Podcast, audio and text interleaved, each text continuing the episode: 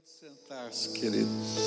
Nós começamos a estudar semana passada, eu falei no culto da noite do domingo, que é, desde o começo dessa pandemia, eu tenho ficado incomodado com alguns textos do Apocalipse, né?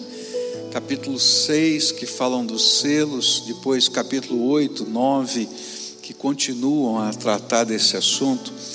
E depois de estudar, de orar, eu comecei então a desejar compartilhar com vocês aquilo que a gente estava aprendendo na palavra de Deus.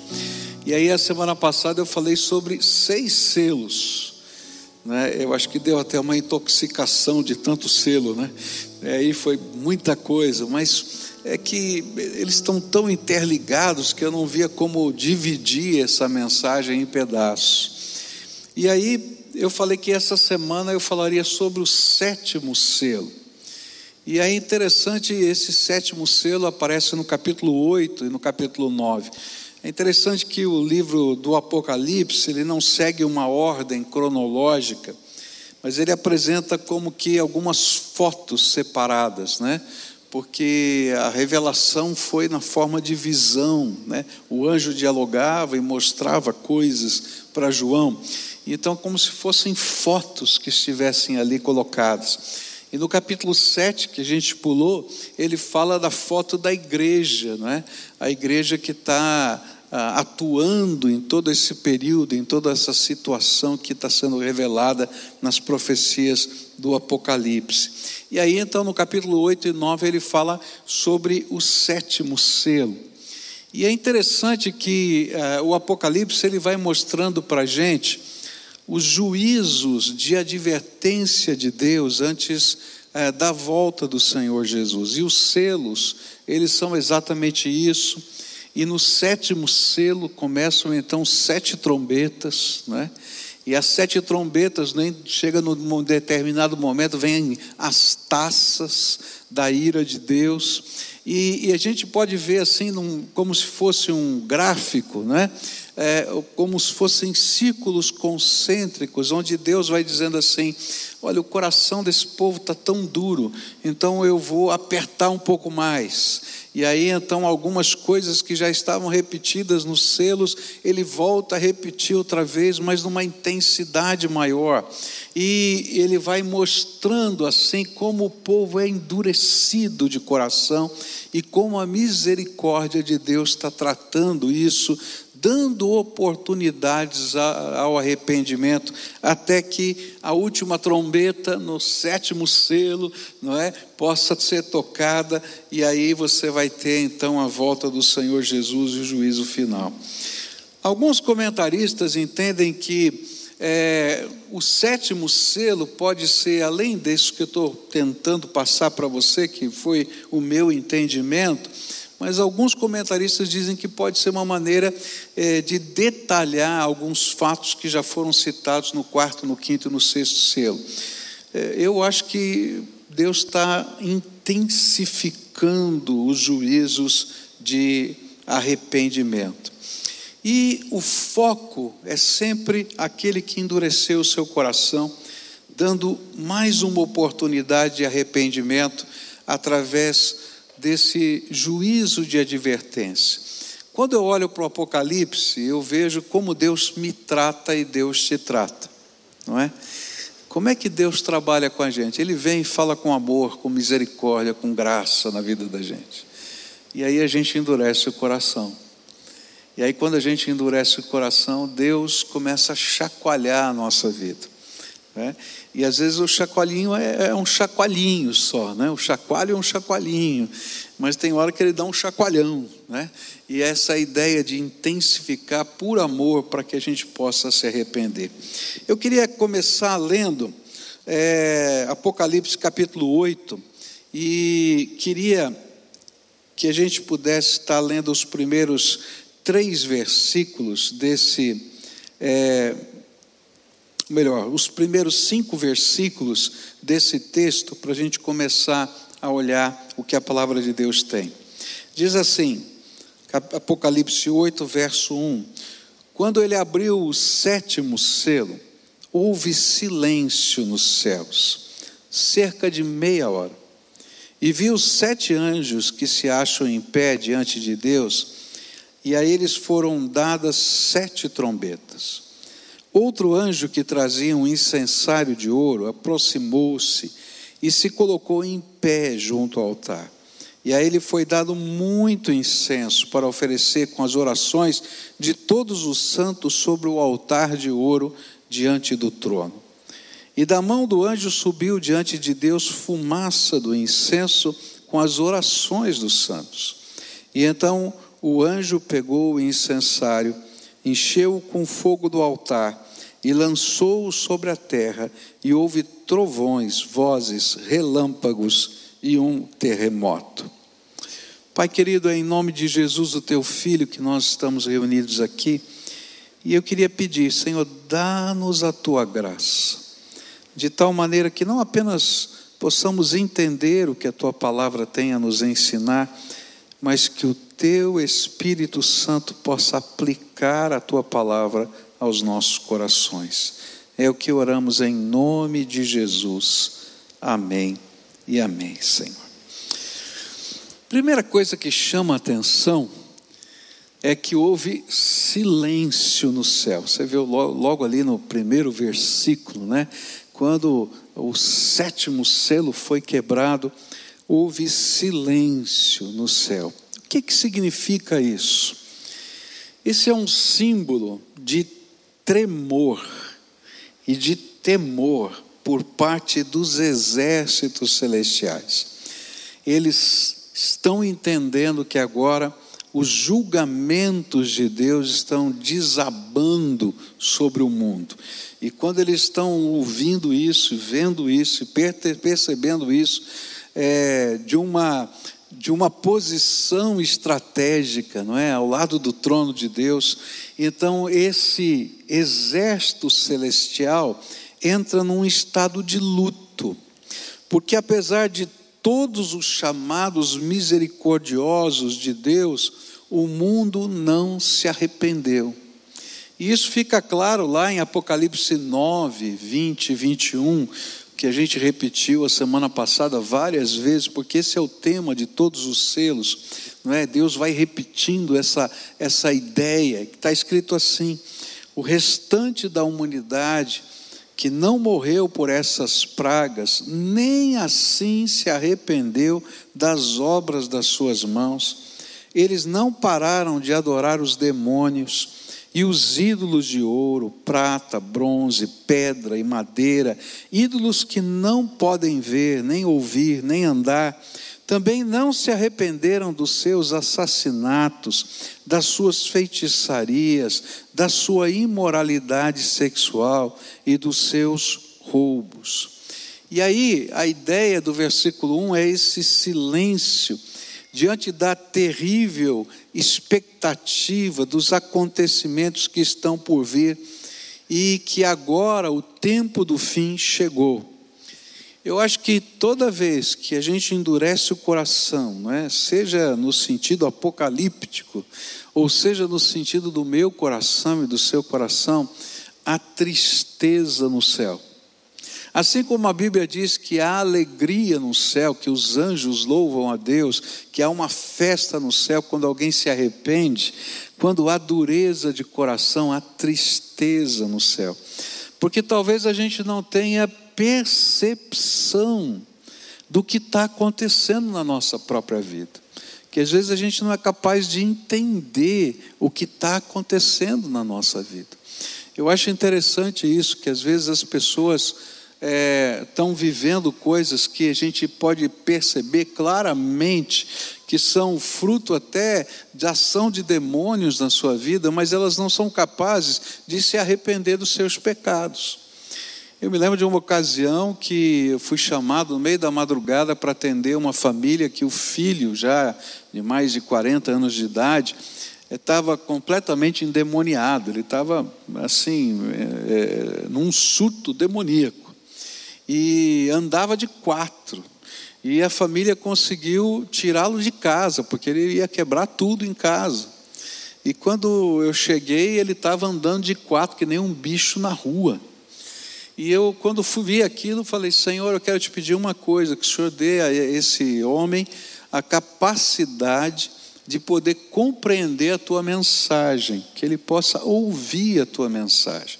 E quando eu encostei o carro ali do lado dele, ali de quatro na rua, ele acordou, sentou no chão e disse: O que, estou fazendo aqui? E eu disse: Vamos entrar que eu quero conversar com você. Eu me lembro que é, o pai dele estava olhando pela janelinha, aquelas janelinhas de porta antiga, não sei se você lembra, né? Que tem uma janelinha assim.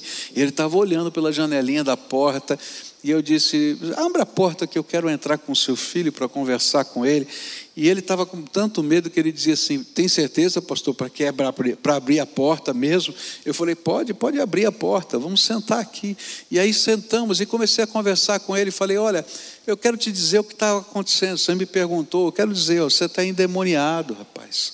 Você está vivendo isso, isso, isso. E eu, antes de sair de casa, pedi a Deus que te desse consciência para eu te dar essa mensagem que o Espírito Santo me mandou. E comecei a ler na Bíblia a mensagem que Deus tinha dado. E aquele, aquele homem ouviu, ele conseguiu entender tudo. E ele chegou para mim e disse assim: Pastor, eu tenho alguns sonhos. Ele queria ser um cantor famoso. E ele disse assim: Olha, se eu tiver que abrir mão do meu sonho, pelo qual eu fiz um pacto com o diabo, ele tinha feito um pacto com o diabo para ter aquele sonho, para ser um cantor. E eu disse: se eu tiver que abrir mão desse sonho, eu prefiro continuar com Satanás o resto da minha vida.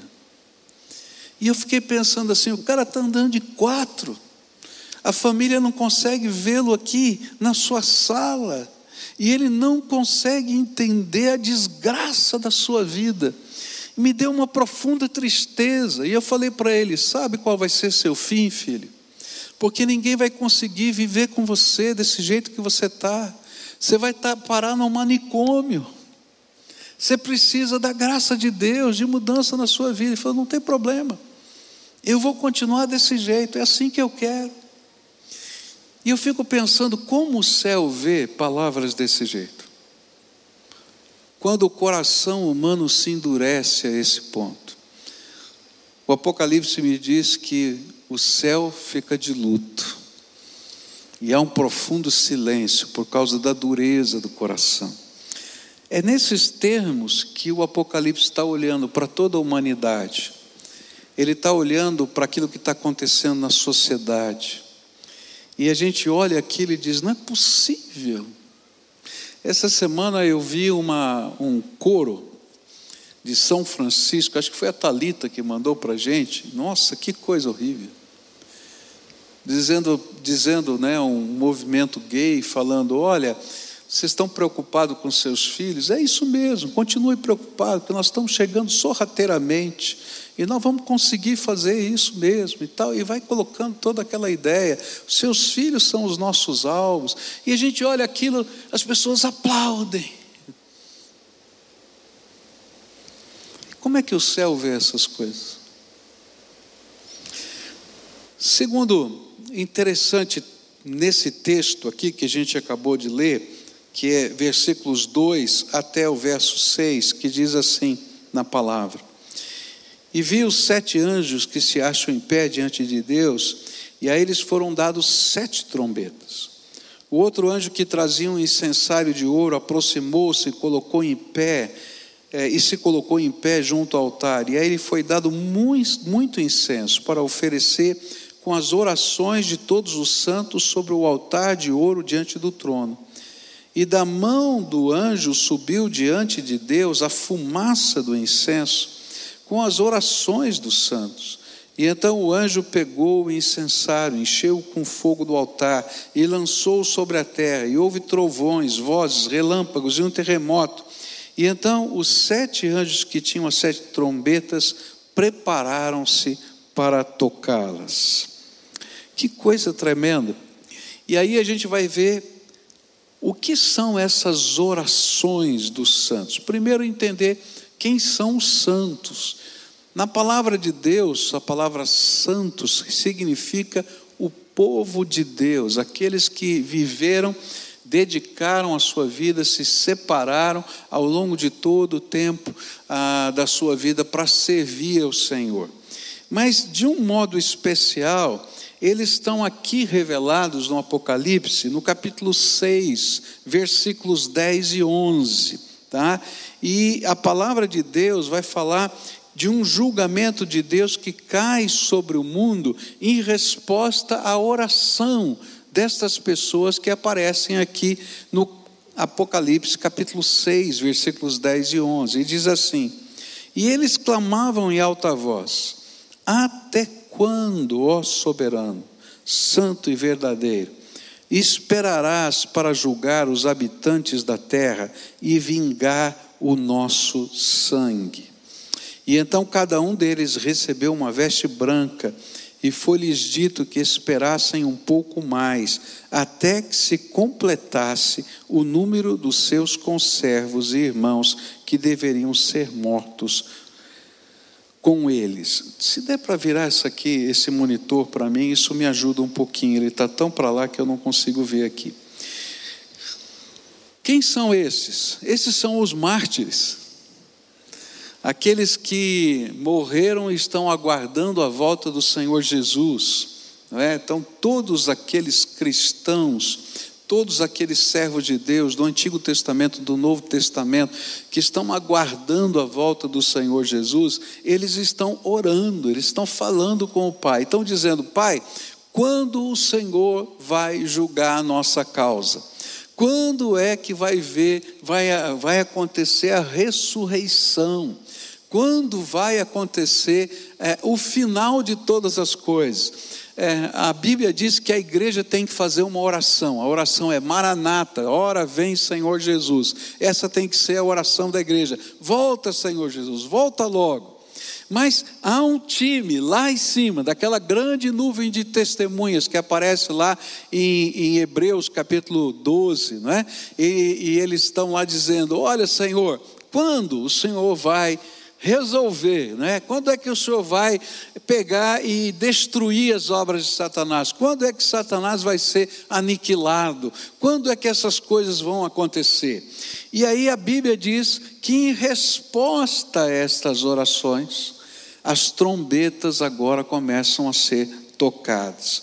E esse foi o ensino do Senhor Jesus também, lá em Lucas 18, versículo 7 e 8, a palavra de Deus diz assim: Acaso Deus não fará justiça aos seus escolhidos que clamam a Ele dia e noite, continuará fazendo-os esperar, e eu lhes digo: Ele lhes fará justiça e depressa.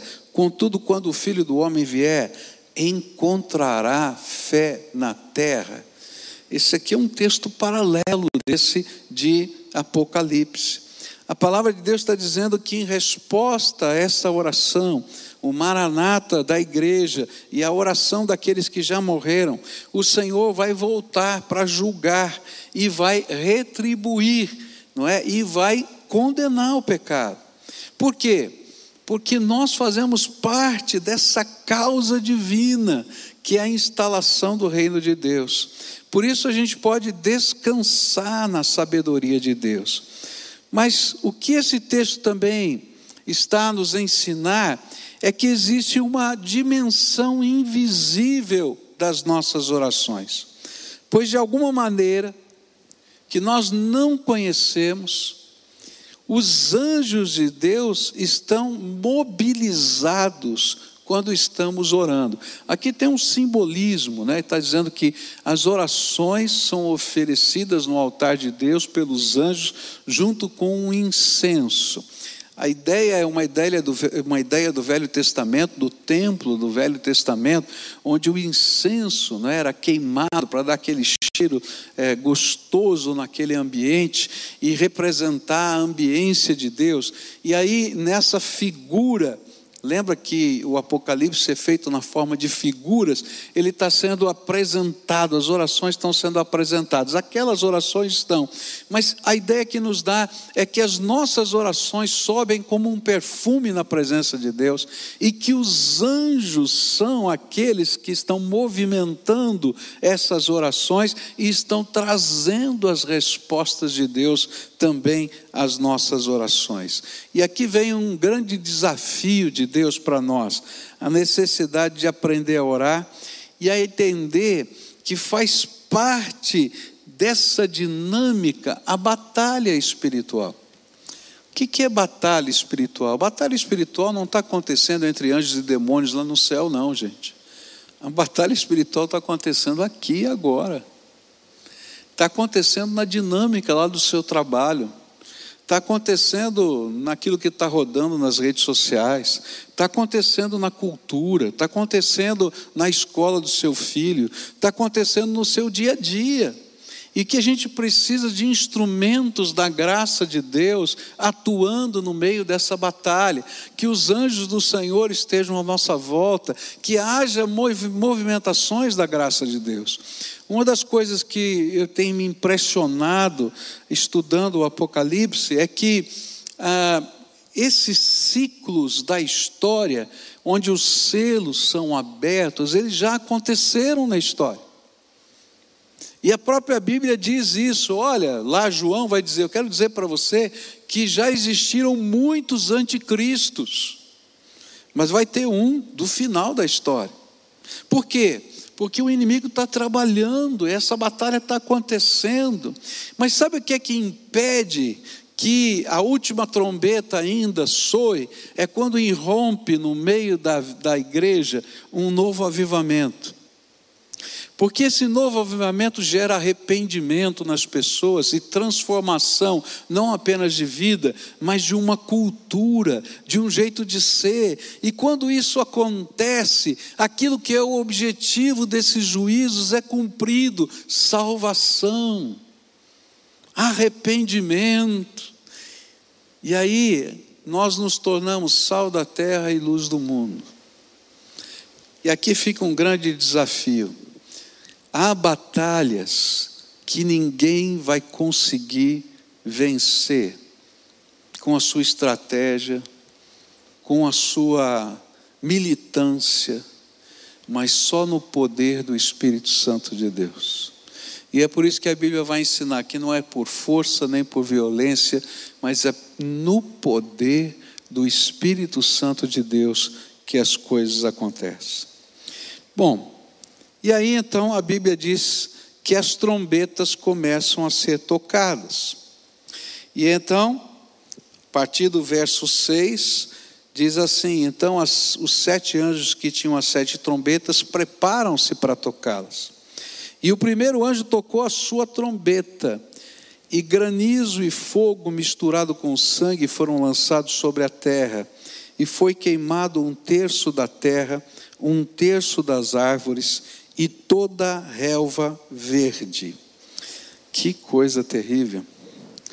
E aqui a gente vai ter dois grupos olhando todas as trombetas. A gente vai encontrar no primeiro grupo quatro dessas trombetas que são catástrofes naturais que vêm sobre a terra. E as três últimas são os ais da humanidade. E aí a gente vai vendo como as coisas vão ficando apertadas. E isso está muito conectado com o sermão de Jesus, chamado Sermão Profético, em Mateus 24, versículos 21 e 22, que diz assim: Porque haverá então grande tribulação, como nunca houve desde o princípio do mundo até agora, e nem jamais haverá e se aqueles dias não fossem abreviados, ninguém sobreviveria, mas por causa dos eleitos, aqueles dias serão abreviados. Alguns autores dizem que os primeiros seis selos percorrem a história, mas quando as trombetas começam a tocar, a gente entra no período chamado de grande tribulação o período de grande sofrimento da humanidade, onde a gente vai ver algumas coisas estranhas acontecendo. E é interessante sempre lembrar qual é o propósito dessa grande tribulação. É aquilo que está lá no Apocalipse 9, versículos 20 e 21, que é a conclusão das trombetas, que ele diz que é o arrependimento, que as pessoas se convertam. E de uma certa maneira, elas são ilustradas, elas são paralelas das pragas do Egito, que tinham o mesmo propósito, né? quebrantar o coração de Faraó. E aí então a primeira trombeta. E a primeira trombeta fala de fogo. Ele usa essa figura, não é, de granizo e fogo misturado com sangue, que foram lançados sobre a terra e foi queimado. Aí esse é o resultado queimado um terço da terra, um terço das árvores e toda a relva verde.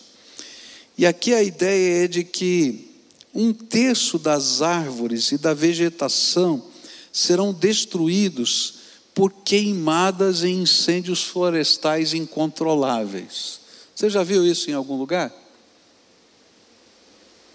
Não quer dizer que vai acontecer simultaneamente, num mesmo tempo, não. Ele está dizendo que durante esse período que essa trombeta está tocando, um terço de toda a vegetação da terra vai ser consumida e destruída. Não parece tão longe, né? Fala a verdade. Agora, por que isso? Porque o desejo do Senhor é que estes sinais pudessem trazer às pessoas um senso de necessidade de redescobrir o Senhor nas suas vidas. E isso era um chamado ao arrependimento, mas de uma maneira controlada eu acho tremendo isso. Isso é um, é um, um ato de Deus, mas controlado. Ele não está permitindo que tudo seja destruído ainda. Vai chegar o dia. Porém, ele está dizendo: olha, isso aqui é um prenúncio do que vai acontecer um dia. Presta atenção, acorda. Eu me lembro de, uma, de, uma, de um noticiário, eu não sei se você se lembra disso, de um, incêndio florestal que aconteceu em Portugal, não é? É, é, alguns chamam de incêndio florestal, outros chamam de queimada. Para mim, tanto faz. Para mim, incêndio florestal parece que é mais correto. Não é? Então, ele, esse incêndio florestal lá em Portugal aconteceu e uma família inteira ficou no meio daquele incêndio, ia morrer queimados. Então, eles disseram: tinha um tanque de água e eles entraram todos dentro do tanque de água e mergulharam e respiravam, mergulhavam e assim foi, conseguiram sobreviver. E aí eu vi na, naquele noticiário aqueles portugueses falando sobre isso. Nós nunca vimos nada igual.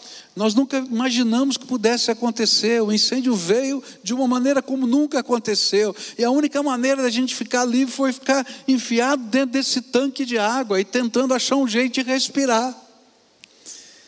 E eu fico pensando, quantas vezes a gente está vivendo situações que Deus está dizendo, estou te dando mais uma oportunidade. E aí passa, porque Deus, na sua misericórdia, não nos consome, e a gente faz de conta que nada aconteceu.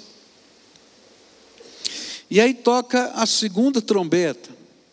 E aí então, na segunda trombeta, os versículos 8 e 9, vai dizer, vão dizer assim: E o segundo anjo tocou a sua trombeta, e algo como um grande monte em chamas foi lançado ao mar, e um terço do mar transformou-se em sangue, e morreu um terço das criaturas do mar, e foi destruído um terço das embarcações. E aqui ele está falando de algum tipo de desastre da, da natureza, provocado provavelmente por erupções vulcânicas. E essas erupções vulcânicas invadem o mar. E esse mar, então, ele fica contaminado né, pelos, é, por aqueles gases, por aqueles é, produtos dessa erupção vulcânica, de tal maneira que naquela região onde essas erupções estão acontecendo, a, tudo que existe de vida marinha morre. E mais, por causa da, da erupção, da, do, do resultado dessa erupção, é, e talvez até é, dos tsunamis que, que vão surgir por causa disso, as embarcações daquela região são destruídas, são lançadas não é, no meio da terra. E essas ondas de impacto vão destruir um terço das embarca, embarcações da terra. Graças a Deus a gente não viu isso ainda, louvado seja Deus. Mas a gente já viu tsunami. A gente já viu essas coisas acontecendo em escala menor. E o que chama atenção é que, que mesmo a gente vendo esses desastres como sinais de Deus, a gente não percebe o chamado de Deus e a gente continua agindo como sempre agiu sem entender a convocação do Espírito para a nossa vida.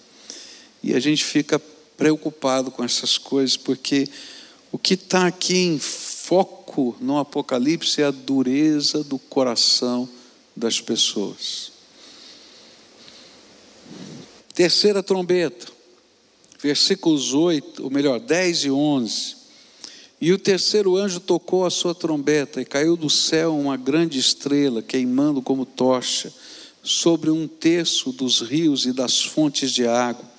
E o nome da estrela é Absinto, e tornou-se amargo um terço das águas, e muitas morreram pela ação das águas que se tornaram amargas. A terceira trombeta revela algo como a queda de um asteroide, alguma coisa assim.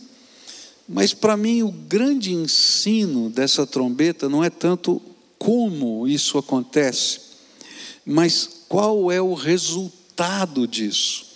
E o resultado é que as águas ficam poluídas, as águas doces ficam poluídas, de tal maneira, tal maneira que elas não se tornam mais potáveis. E as pessoas começam a morrer de sede, porque não tem água potável. E a água contaminada, ela também não serve para produzir os alimentos. E aí, esse fenômeno, que a gente não sabe dizer exatamente como foi, ele começa a, a, contaminar, inclusive, o lençol freático daquela região, e as pessoas não têm água para beber.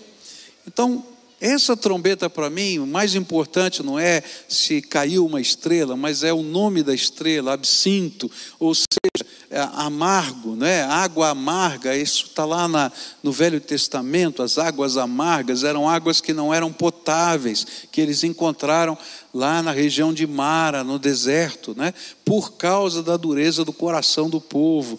E aqui Deus está dizendo: olha, vai faltar água. vai faltar água potável. Eu me lembro há muitos anos atrás, algumas pessoas diziam: vai faltar água potável. Minha filha brincava comigo, pai, a gente tem que fazer economia de água, porque vai faltar água potável. E eu olhava para ela e dizia assim: filha, esse daqui, esse planeta tem um nome errado, não devia chamar Terra, é planeta Água. Não vai faltar água, a gente vai dar um jeito, vai desalinizar, vai fazer alguma coisa tal. Está faltando água potável.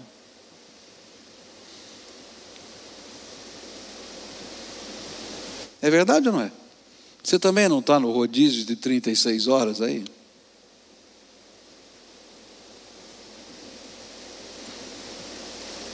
Aqui está faltando porque não tem chovido.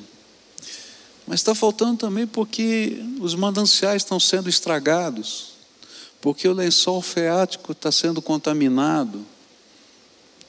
E quando eu olho para isso, eu digo assim: opa, não precisa vir uma estrela, né, que aqui é a segura de algum fenômeno que está acontecendo. Não, as águas amargas já estão acontecendo por aqui. E para quê? Para a gente parar para pensar e dizer assim: olha, o futuro está incerto. E que se não houver alguma mudança de atitude, não só ecológica, gente, mas de mudança de valores, de mudança de, de percepção da vida, de mudança de coração, o Senhor vai julgar essa terra. É disso que a Bíblia está falando. E a Bíblia está dizendo que, apesar de serem questões que você pode explicar pela ciência, elas estão dizendo para a gente que nós, com toda a nossa ciência, nossa pseudo-sabedoria, estamos caminhando para uma rota muito ruim.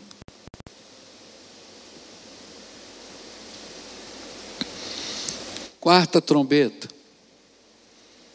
Apocalipse 8, verso 12. O quarto anjo tocou a sua trombeta e foi ferido um terço do sol, um terço da lua e um terço das estrelas, de forma que um terço deles escureceu, um terço do dia ficou sem luz e também um terço da noite.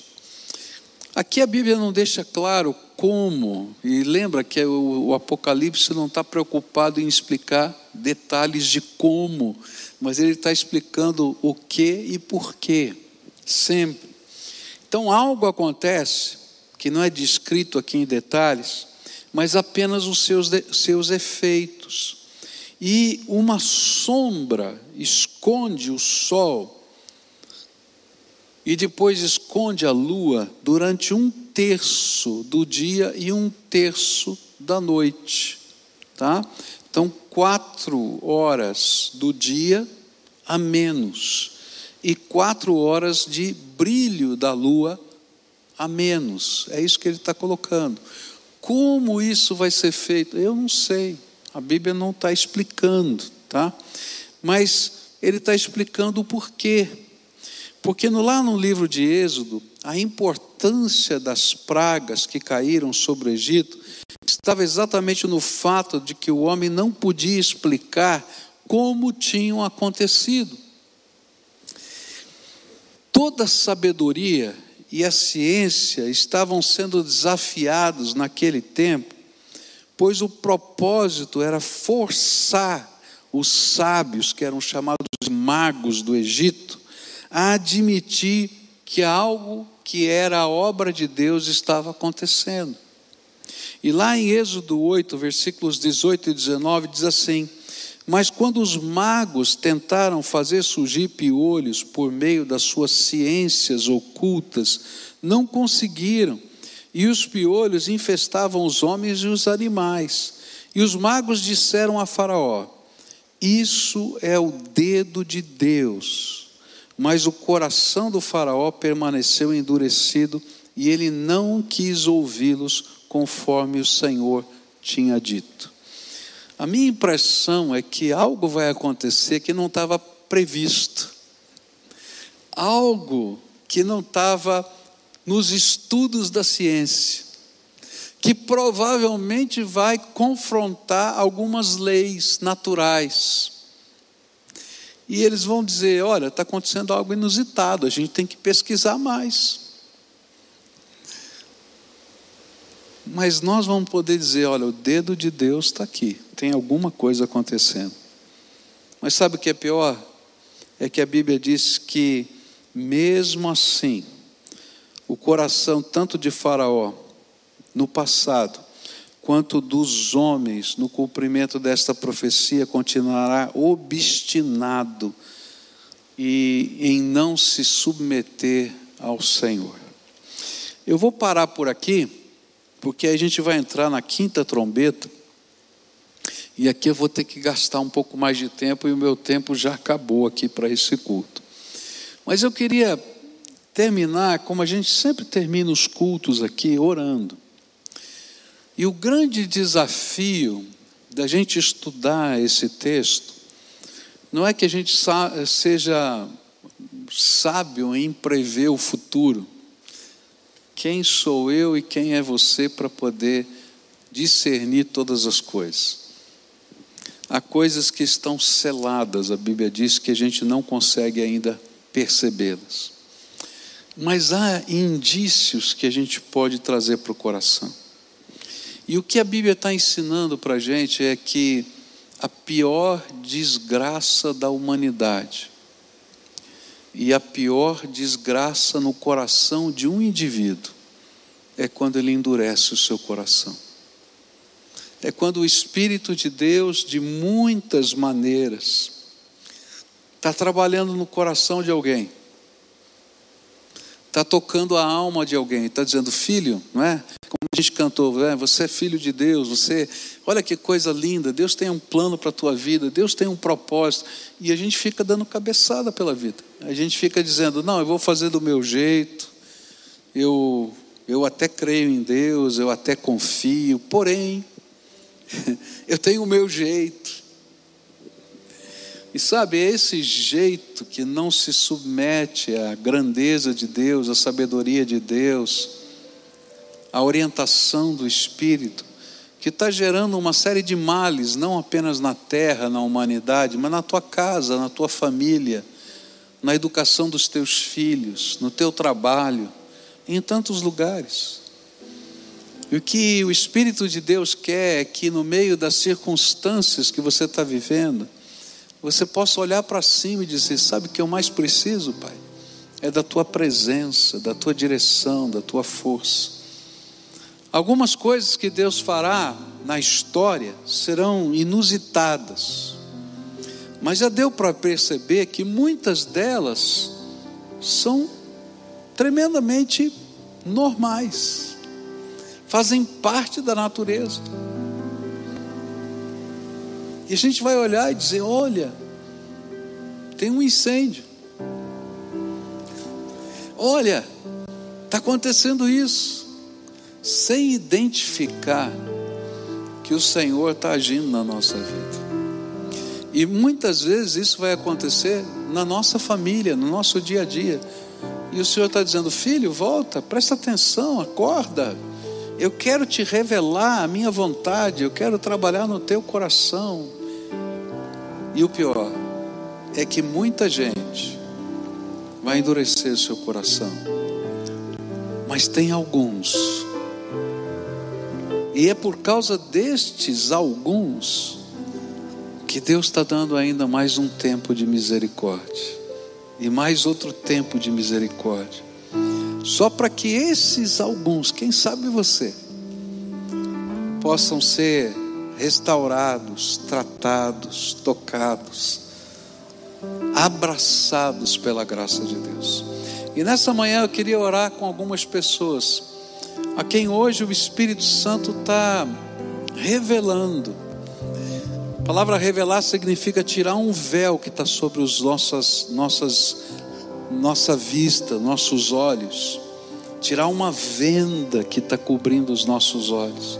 E de repente, às vezes o Espírito vem e retira essa venda. E a Bíblia diz que essa venda, esse véu, é colocado pelo príncipe desse mundo, que não quer que as pessoas compreendam o amor e a misericórdia de Deus. Mas há momentos na vida da gente que o Espírito Santo vai lá e retira essa venda, para que a gente possa enxergar e a gente possa tomar decisões. Se hoje o Espírito Santo de Deus está retirando essa venda, você está percebendo realidades que Deus está ministrando na tua vida.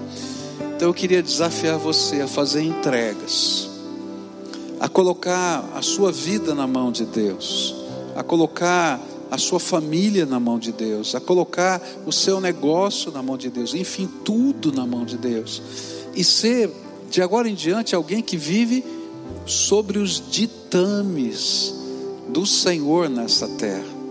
Não segundo a ordem desse mundo, porque a ordem desse mundo vai passar, mas segundo os ditames de Deus.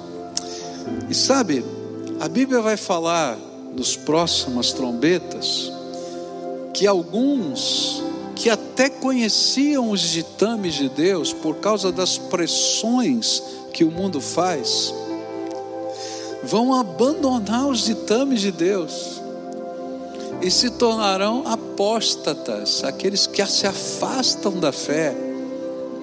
E queridos, tem tanta gente se afastando às vezes da fé por coisas tão tolas, tão pequeninas. E a estes o Senhor também está dando a oportunidade de voltar. Então, se nessa manhã o Espírito Santo de Deus tocou o seu coração, e você quer fazer o caminho de volta, quem sabe, ou quem sabe se render e dizer: Senhor, eu nunca tinha pensado nisso, mas hoje eu quero fazer um pacto contigo, que o Senhor há de ser o meu Rei, o meu Salvador, o meu Deus e eu vou permitir que o Senhor mude a minha vida, a minha história, mas mude os meus valores. Eu vou convidar você para ficar de pé, para a gente orar juntos aqui. E a gente vai clamar ao Senhor pela tua vida, pela tua família, pela tua casa, pelos valores de Deus, para você ter coragem de assumir compromissos. Por quê? Porque no meio de todo esse tempo, Deus vai levantar uma igreja forte que vai testemunhar desse amor de Deus. Na quinta trombeta vai ter um ataque de demônios na terra. Mas Deus vai estar levantando um povo que vai ter poder para repreender esses demônios. É sério. É incrível isso. Então hoje eu quero orar por você. Se você está aí na sua casa, e o Espírito Santo de Deus está falando com você também. Então toma uma atitude diante de Deus. Se você é alguém que o Espírito Santo está falando, olha, estou enxergando, estou vendo, está na minha hora. Então hoje toma uma atitude, coloque-se na presença de Deus. Quero orar por você. Se você está dirigindo seu carro agora, que está assistindo, ouvindo esse culto pela rádio ou por outro meio, para tudo, deixa o Espírito Santo de Deus falar com você. Vamos orar juntos? Primeira oração, você tem que fazer. Diga para Jesus: onde o inimigo colocou vendas na sua vida, que você não estava enxergando, onde o inimigo estava corrompendo os teus valores. Confessa isso para o Senhor onde você, porque isso não é o inimigo que faz, endureceu o seu coração. Fala para o Senhor, Pai, meu coração está duro nesse, nesse assunto, nisso na minha vida. Perdão, Senhor. Onde os valores precisam ser transformados? Vai falando. E agora invoca Jesus e diz: Jesus, eu entrego estas coisas e peço a intervenção do Teu Espírito Santo na minha vida. Peço, Senhor, que as garras que amarram do inimigo estas áreas sejam arrancadas pelo poder do Senhor, porque há áreas na minha vida que precisam de libertação. coloca você por inteiro, tudo que você é, tem, tudo que você pensa, tudo que você sonha nas mãos do Senhor.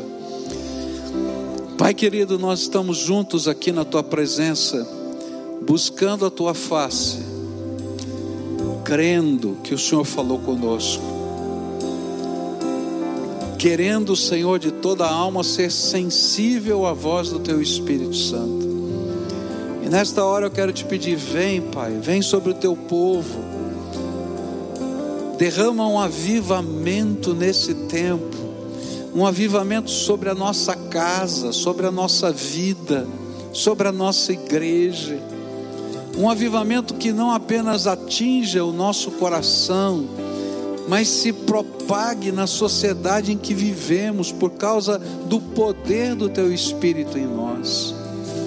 Ó oh, Pai, cremos que o Senhor está atuando, chamando, Senhor, toda a humanidade para Ti, mas temos visto a própria dureza no nosso coração. Por isso, tenha misericórdia de nós e visita-nos. É aquilo que oramos no nome de Jesus. Amém, amém. Agora, todo o povo de Deus de pé, adore conosco ao Senhor.